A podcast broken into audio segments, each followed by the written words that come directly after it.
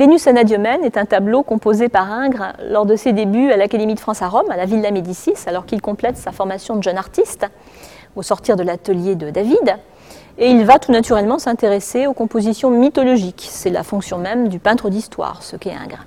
Il va donc représenter euh, Vénus, Anadiomène, c'est-à-dire euh, naissant de l'écume des flots, selon l'iconographie traditionnelle tirée de l'Antiquité gréco-romaine, qu'Ingres pratique parfaitement et connaît bien.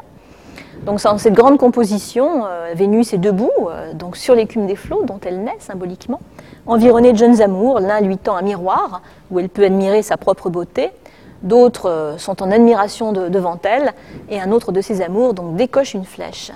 Alors cette composition, comme l'autoportrait d'Ingres, autre chef-d'œuvre de l'artiste que nous avons à Chantilly, Ingres l'a commencé à faire ce travail à Rome et l'a achevé près de 40 ans plus tard, car il a repris sa composition et en fait il l'a achevé pendant la Révolution de 1848, très longtemps après son séjour à Rome.